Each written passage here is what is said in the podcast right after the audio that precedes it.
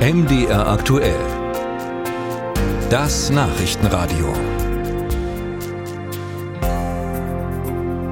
Die Lokführer wollen ja ab heute Abend wieder streiken. Auch die Lehrer streiken aktuell immer mal wieder. Auch die Stahlarbeiter. In vielen Medien ist das logischerweise Thema.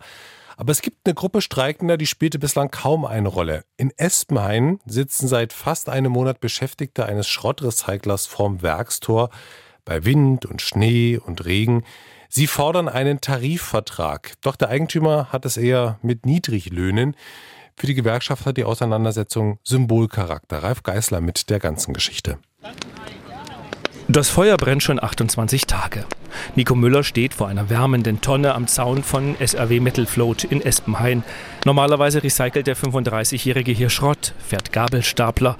Doch seit vier Wochen streikt er. Weil seit über 30 Jahren Wendezeit sich hier an Löhnen im Osten nichts getan hat. Und da ist Sachsen anscheinend ganz schlimm.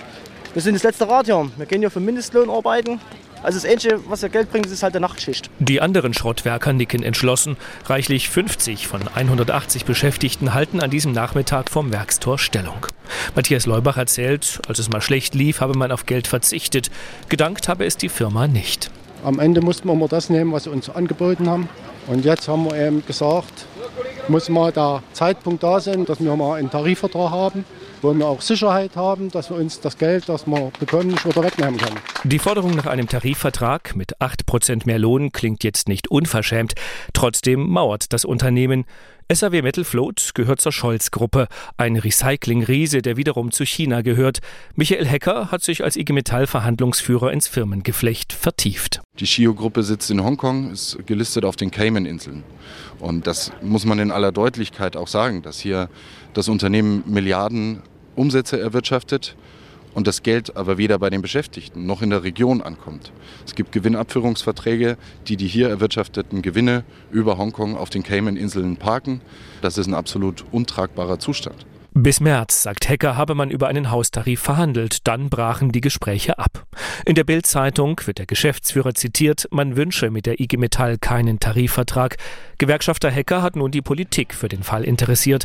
Und so wird auf dem Podest vom Werkstor der Ostbeauftragte Carsten Schneider zum Klassenkämpfer. Das Kapital versteht nur eine einzige Sprache. Und das ist Widerstand, ist Widerstand, ist Widerstand. Nach seiner Rede klingt Schneider wieder wie der Regierungsvertreter.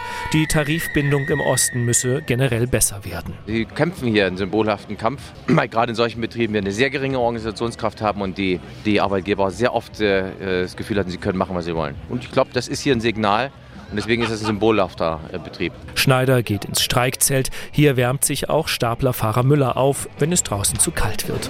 Haben wir jetzt unsere Schichtpläne? Also 24-7 sind wir hier vor Ort. Ein Weihnachtsbaum erhält das Zelt. Es gibt Kaffee, Musik.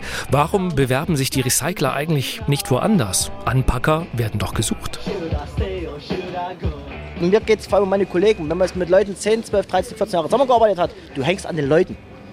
Das ist halt so wie schon eine kleine Familie. So. Nico Müller will bis zum Tarifvertrag weiter streiken. Am Zelt klebt eine Durchhalteparole. Auf dem Zettel steht, ein Diamant ist auch nur ein Stück Kohle, das Ausdauer hatte.